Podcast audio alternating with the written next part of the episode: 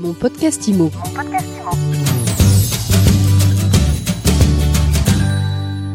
Bonjour et bienvenue dans ce nouvel épisode de mon podcast IMO. On parle de l'impact de la loi climat résilience aujourd'hui et on en parle avec Caroline de Gantes, directrice générale du groupe Avis France. Bonjour. Bonjour et Thomas Lefebvre, directeur scientifique de Se Loger. Bonjour. Vous venez de publier une étude fort intéressante avec des chiffres qu'on attend tous sur l'impact de la loi climat sur le marché.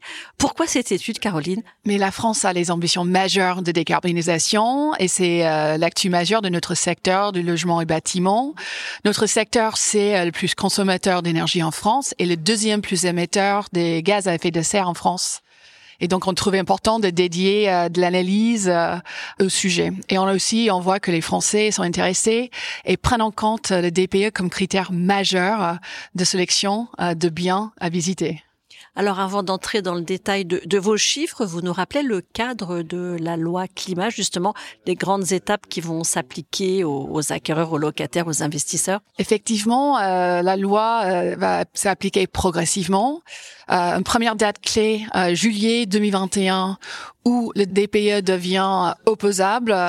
Il faut être renseigné sur les annonces euh, et les calculs changent. Euh, c'est déjà une première date clé dans le calendrier.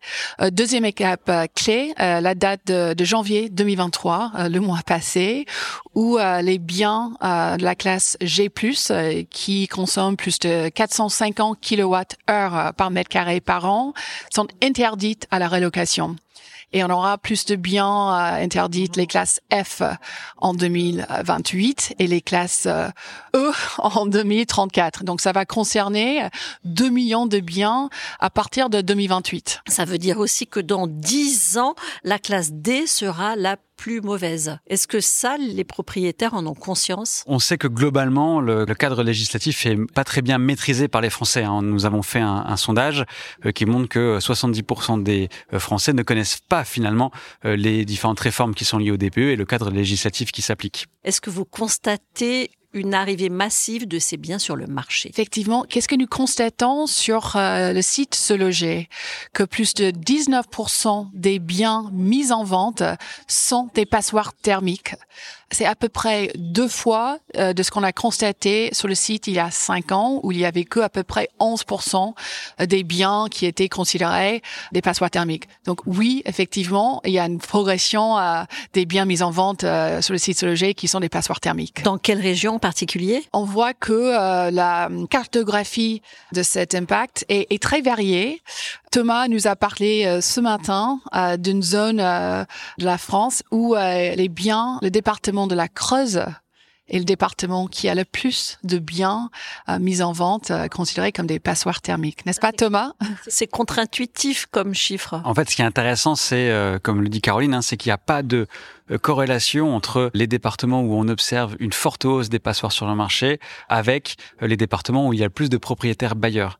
Euh, comme euh, le dit Caroline, hein, en Creuse, on a déjà un stock de logements qui est de passoires thermiques sur le marché, globalement sur les logements qui sont importants. 35% du parc de logements en Creuse sont des passoires thermiques.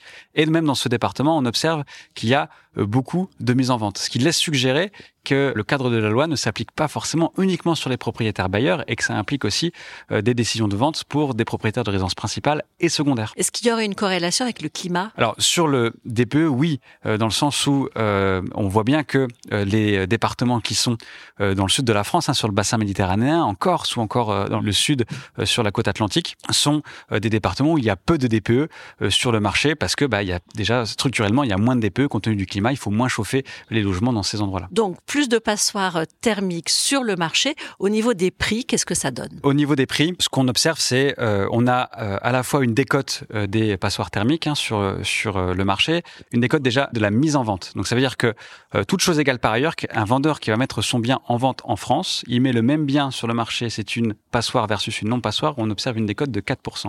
Ce qui montre que les propriétaires, les agents immobiliers prennent en compte ce critère-là dans la valorisation des biens dé, dé, déjà. Ensuite, donc on part de plus bas. Donc on part de plus bas. Ensuite, ces biens sont plus négociés.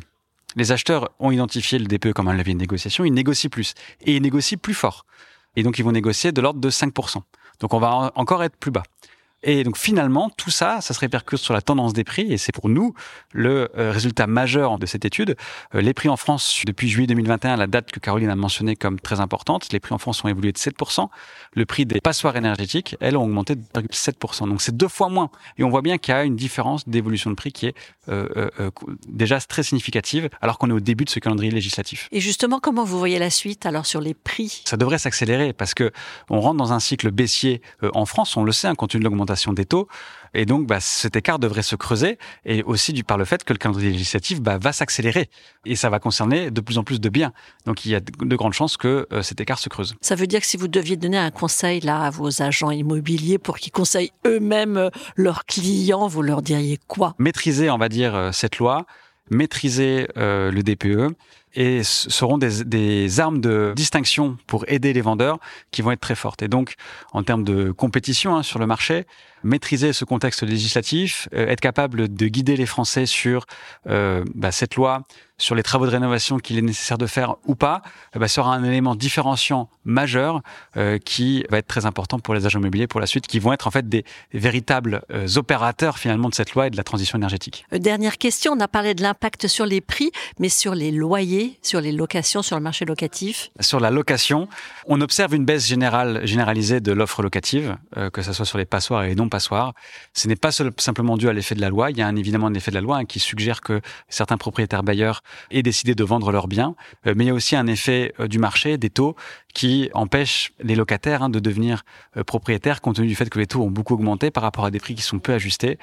et donc, globalement, on a une baisse de l'offre locative en France, qui est un peu plus forte pour les passoires du fait de la loi. Alors, c'est une bonne ou une mauvaise idée cette loi au final? En fait, la question se pose pas. On a des ambitions en France, euh, comme Caroline l'a précisé au début, de rénovation énergétique euh, qui sont très fortes. On a des ambitions de décarbonation de l'économie française d'ici 2050 qui sont très fortes. Hein. Quand on regarde la stratégie nationale bas carbone qui définit cette feuille de route, on parle de mettre l'ensemble des parcs de logement entre les catégories B et C euh, de classe énergétique, ce qui suppose une rénovation massive, majeure de 80% de nos bâtiments.